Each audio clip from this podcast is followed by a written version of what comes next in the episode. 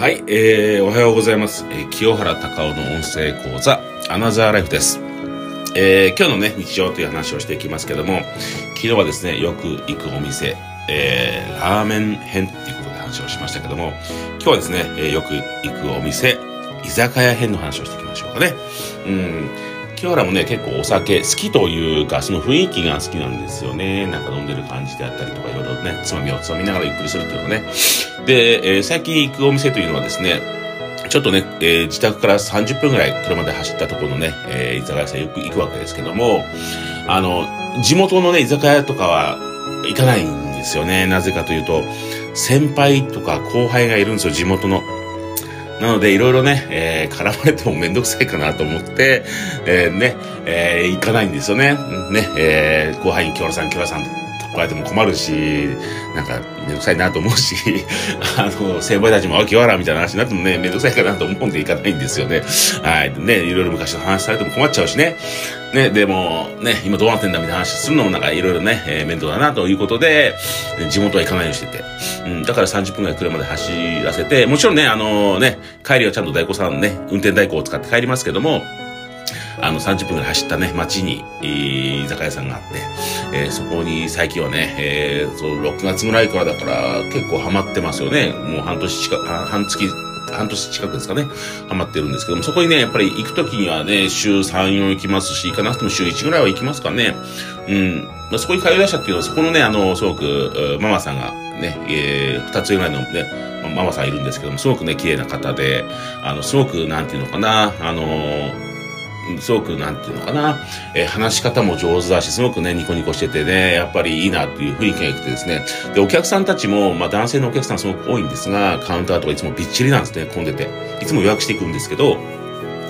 そのカウンターのお客さんたちとも仲良くなっちゃうんですよね。仲良くなって、まあ、み、まあ、基本大体ね、えー清原の先輩たちなんですけども、まあね、えーそのお店の雰囲気が良くてみんな来ると思うんですよ。でほとんどの方と仲良くなって、みんな、きよちゃん、きよちゃんって言ってくるわけですけども、先輩たちが。で、その後ね、えー捕まってですね、近くのね、隣の店のスナック行ったりとかっていうところもやりますけども、ね、そういういろんな方との付き合いができていくっていうのもいいなと。もちろん料理とかも美味しいんですけども、やっぱりそのお店でやっぱり、なんで清原が言ってるかって、やっぱりそのね、えーママがですね、お客さんに対するその、なんていうのか、対応の仕方がすごく勉強になるんですよね。うん、だから、ああ、そのママのファンって多いんだなって思っててるんですよ。すごくね、勉強になるんですね。そういうのお客さんの対応の仕方。でも長い方だともうお店やっても10年ぐらいになるらしいんですけども、10年とかね、もう何年も来てるお客さんもたくさんいらっしゃってて、あ、このままだから、えーお客さんがね、本当にひっきりなし、まあ本当にね、長いお客さんもね、いらっしゃるんだなと思ってるわけですよ。で、えー帰る時なんていうのも外に出てきて、ね、あのーしっかりね、車、大悟さん乗って帰る時もずっとね、あの、頭を下げてありがとうございましたって言うんですけど、あ、これだよなと思って勉強。本当に僕自身勉強になっていくわけですよね。あやっぱこういうふうにちゃんとね、この人とのね、えーつながりを大切にしてって、ちゃんとね、えー最後までちゃんとね、見送りして、頭を下げていって、ありがとうございました。またね、ってね、やってくれる。やっぱそれが、だからお客さん離れないんだな、っていうところもね、すごく勉強になるんですよね。だからそこに行ってます。もうね、やっぱりママのお客さんに対応する仕方、で、お客さんのこのね、いろんな雰囲気であったりとか、勉強になるなと思っていてですね、本当にそこに行くようになってるんですね。で、皆さん、僕も、ただにね、えー、やっぱり目的とかって、やっぱり、あるから行くわけなんですよね。そこで本当に勉強になるんですよね。そこであとそのね、いろんな方と知り合えて、ね、全く本当に全然知らない方、いろんな社長さんもいらっしゃいますし、会社員の方がいたりとかするので、いろんなね、会話をしながら、えー、ね、楽しみながら最近はね、そこに行ってたりはしますね。うん、はい。そしてね、今日のテーマいきますよ。ちょっと長くなっちゃいましたけど、今日のテーマ。えー、今日はですね、モチベーションの管理、モチベーションってどうやって上げていったらいいですかみたいな話もあるので、ちょっとモチベーションの話をしていこうかなと思うんですけど、えっ、と、基本、あのー仕事っていうのは基本みんな、皆さんモチベーションでやらないと思うんですよ。もう淡々とやることだと思ってるんですが、あえてモチベーションの話をするならば、モチベーションを上げたり下げたりっていうのはあんまりよろしくないんですね。何をやる上でも。あのー成功者って言われる方、まあ、まあ、いろんな成功者いらっしゃると思うんですけども、まあ、スポーツでもいいですよ。その、まあ、そういう、その、まあ、経済、まあ、そうですね、会社とかでも成功者、成功者って言われる方、まあ、たくさんいらっしゃると思うんですけども、まあ、そういう人たちが、もう結果を出すためにやってることっていうのは、自分の日頃の、その、まあ、モチベーションというか、その状態ですよね。自分の状態。その、なんなんメンタルの状態ですよね。その管理がうまいんですよ。要は、この、ね、モチベーション上がる、下がるではないんですよね。この、もう日頃の、の自分の状態管理がすごくうまいんですよね。ね。なので、そんなに波、大きな波立てないんですよ、モチベーションみたいな。そう、モチベーション、状態管理と言われる、自分のいつもいい状態を保つわけですよ。状態管理っていい状態を保っていく。これがうまいから結果出す人は、あの、本当に、えー、まあ、結果出るのは当たり前ですよね。もう日頃毎日自分の健康、健康もそうですけども、え心の状態もいいですから、状態がいい状態を保てるので、結果出せるんですね。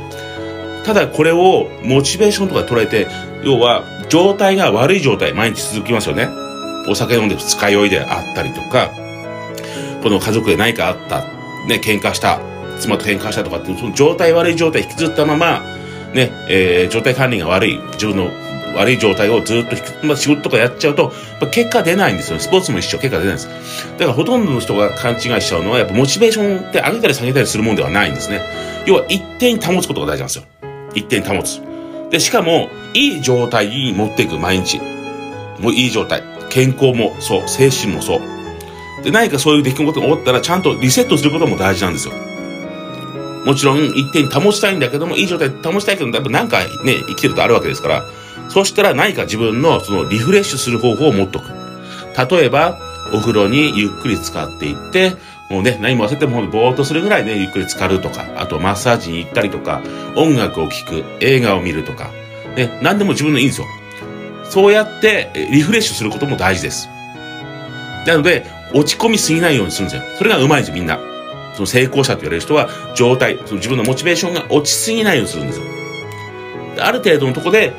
ちょっと落ちたなと思ったらそこでちゃんとリフレッシュなんかするんですね。だから管理がうまいんですよ。だから皆さんに伝えたいのは、まああなたに伝えたいのは、この状態管理をうまくしてって話なんですよ。自分の感情でいつも見てて、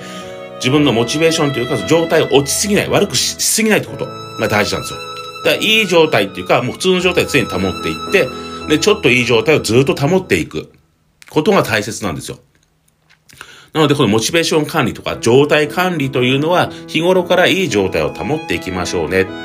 で、何かあって、そのね、状態が悪くなった。モチベーションがね、下がるとかっていう話をしますけども、状態が悪くなってきたら、それをすぐ何かで補うんですね。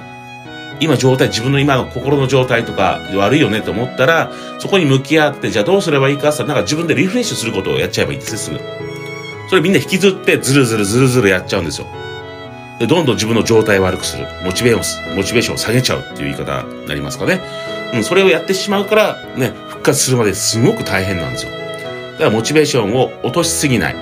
状態、自分の状態、心の状態を悪くしすぎないんですね。だからそれをできれば、ね、ちょっと悪くなったなと思ったら次リフレッシュして戻す。また、悪くなったら次リフレッシュして戻すっていうことをやりますから、ずっとね、そのね、自分の状態がね、普通かいい状態を保てるわけなんですね。要は結果を出すためにこの状態を保つことが大切なんですよ。だからモチベーションをね、えー、モチベーションとか状態が悪くなった場合には、ね、すぐにね、回復させるような何か持ってた方がいいんですよね。例えば清原だったら何をやるかって言ったら、えー、まあ、この朝散歩行ったりとかもそうですよね。しますよね。あとは、お酒飲んだりでもいいと思います。うん。もしかしたら、その話の中で友達と言って、愚痴る時もあるかもしれません。それでもいいと思うんで、愚痴はね、いいとか悪いとか、愚痴って自分がスッキリするんだったらいいんじゃないですか？そのね、友達とか聞いてくれる人だったらね、愚痴ってもいいと思いますよ。そういう時もあるんで。でも、そのね、次の日からね、いい状態であればいいじゃないですか。もちろんね、悪いことやれということではありませんからね。その状態管理するためにも悪いことやってくれとかそういうものじゃなくて、ちゃんと自分の中でそのリフレッシュ何かを持っていればいいかなと思うんで、それを持つことが大切かなと思います。はい。えー、そしてこの最後ね、なりますけども、えー、コメントいただいた中で、えー、会社の人間関係に悩んでいますっていうね、コメントいただいたんでそうですよね。えー、私自身、これまで人間関係に悩んだことってあまりないんですけども、まあよく聞くのは、あの、自分のね、兄弟もですね、人間、会社でで働いてたですけども、やっぱ人間関係すごく悩んでましたよね。やっぱり、うん、ぱりたくさんの方も、えー、そうですね、特にね、都内とかで働いてる方で人間関係ない人たくさんいます。うん、確かに、ね、えー、上司だったり部下とかいろんな人間関係ありますから、あ人間関係ない人もたくさんいると思うんですけども、僕の中では、その人間関係というのは、そうですね、もし人間関係に悩んでて、本当にその会社が嫌だったら、職場を変えるっていうのも一つの手だと思うんですよね。で、簡単に変えられないと思うんです。だったら、人間関係に関しては、もうそれはね、えー、我慢しろとは言わないんですけども、えー、我慢するというよりも、あまり自分のか気持ちに入れない。もちろん、なんかね、叱られた時にはそれが自分が日本当間違えたことしたらちゃんとね、謝らなくちゃいけない部分もあると思うんですけど、あまり自分の気持ちに入れない。聞き流すっていうところはね、ちょっとね、あからさまになってもいけないと思うんですけど、あまり自分の感情に入れないことが大切なので、まあ、人間関係それがあるんだったら、そういうことが悩みがあればあるほど自分でね、あの、何か副業とかね、副収入を得る手段を見つけた方がいいですよ。うん、僕はね、えー、考えでは、そこまで我慢して会社にいる必要はないと思ってます。うん、会社のためにとかね、えー、頑張んなくちゃとかね、家族がいるからとかってあるとは思うんですけども、そこまで人間関係とかに悩んでんだったら、えー、僕の中では、えー、副業やったらいいんじゃない副業やろうよって話になりますよね。で、復習にやってって、もう会社と同じくらい給料稼いでって、それでね、もう本当に人間関係だったら辞めればいいでしょうし、転職してもいいでしょうし、いろんな手段があるわけですよ。で、それが副収入とか副業やってないで、副収入とか得る手段持ってないと、ずっとそこに我慢していなくちゃいけないんですよね。うん、僕はそれはやる必要全くないと思ってます。うん、だったら自分で仕事、ビジネス作っちゃいましょうよって話なんですね。そうやって相談されるか、そう、そう、そう、これまでに生徒さんの中でも相談してくる方たくさんいたので、僕の中でそういう答えを言ってます。人間関係の悩んでて、もうやめたいという人もいるんですけども、まあ、それは、その気持ちはわかるよ。まあ、方法としては、まあ、転職する。そして、このね、えー、副収入を得る手段として副業をやる。方法もあるし、今のね、会社でね、やっぱりね、家族もいるんだったら、まあ、その今給料も、のこともあるだろうから、まあ、その会社の関係も多少ね、人間関係をうまく対応しながら、副業として、副業でやって、同じぐらい稼いじゃえばいいよねって。そしたら、その時ね、辞めたかったら辞めればいいし、ね。ね、また、もしかしたら、その、稼ぐようになってくると自分に自信ついちゃうから、その人間関係で苦労しなくなってるっていう人もたくさん見てきてるんですよね。稼げるようになってくると自分に自信つくんで、会社の発言がね、これまではね、あんまり言われて、上司に言われても発言しなかったことを、えー、例えば、稼げるようになって自分に自信つくんで、姿勢も変わるし、言葉も変わるし、顔つきも変わるんで、それでね、上司にバシって言い返したことが、せまあ、上司はね、まあ、あね、本当に間違ったこと言ってきたらしいんで、そう、正論にバシッと返したら、お前変わったなって言われてね、それからですね、上司と仲良くなってってね、あのーあの、昇進までしてったっていう人もいるので、え結構だったら分からないもんなんですよね。だから僕は稼ぐ方、稼ぐといいよねっていうところはいろいろ言ってますけど、何がいいかって言ったら、自分に自信がつきますよ、稼ぐと。だから人間関係に悩んでるといろんな波があるんだったら、もうじゃあ自分で、で、副業やって、ね、稼いじゃえばいいだろうっていうところで、そしたら自分に自信もつくし、いろいろね、自分の発言も変わってくるんで、えー、そういうやり方もね、いいんじゃないかなとは思ってます。はい、今日はね、以上になります。えー、今日もね、一日ね、元気に過ごしてください。清原隆夫でした。